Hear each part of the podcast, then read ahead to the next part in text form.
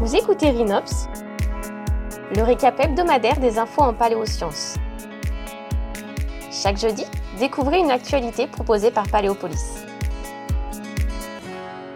Cette semaine, dans Rhinops, on s'intéresse à la découverte d'un reptile volant avec un pouce opposable.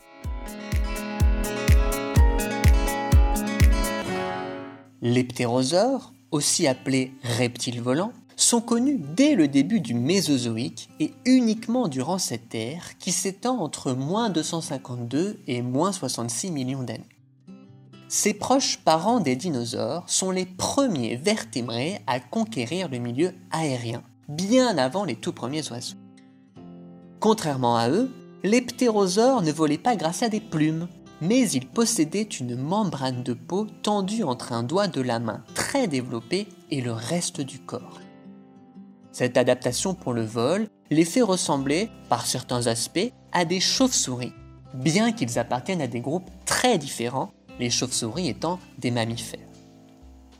Il est souvent considéré, pour les reptiles volants comme pour les oiseaux ou les chauves-souris, qu'un mode de vie arboricole a pu jouer un rôle important dans le développement du vol battu. Les ancêtres de ces animaux devaient ainsi grimper dans les arbres d'où ils s'élançaient et se laissaient planer un des caractères fortement associés à ce mode de vie arboricole est la présence d'un pouce opposable, comme chez l'ensemble des primates. Et c'est une adaptation qui est rarement observée en dehors du groupe des mammifères. Des paléontologues ont récemment découvert, en Chine, dans des roches datées du Jurassique moyen, il y a près de 160 millions d'années, un squelette presque complet d'un ptérosaure. Ce spécimen qu'ils ont baptisé Cunpengopterus antipolycatus, mesurait près de 85 cm d'envergure.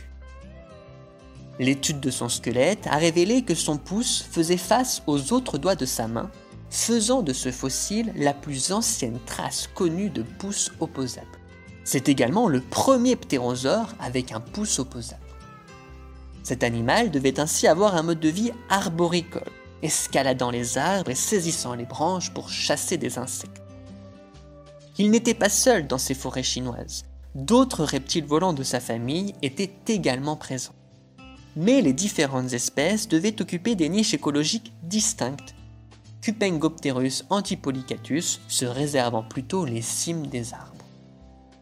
Cette découverte, couplée à celle d'autres animaux fossiles dans cette ancienne forêt chinoise, témoigne d'un environnement avec une biodiversité riche et complexe, permettant d'en apprendre toujours plus sur le développement des anciens environnements forestiers. Rhinops, c'est déjà fini, mais d'autres actualités sont à consulter sur le site internet de Paléopolis. À jeudi prochain pour un nouvel épisode.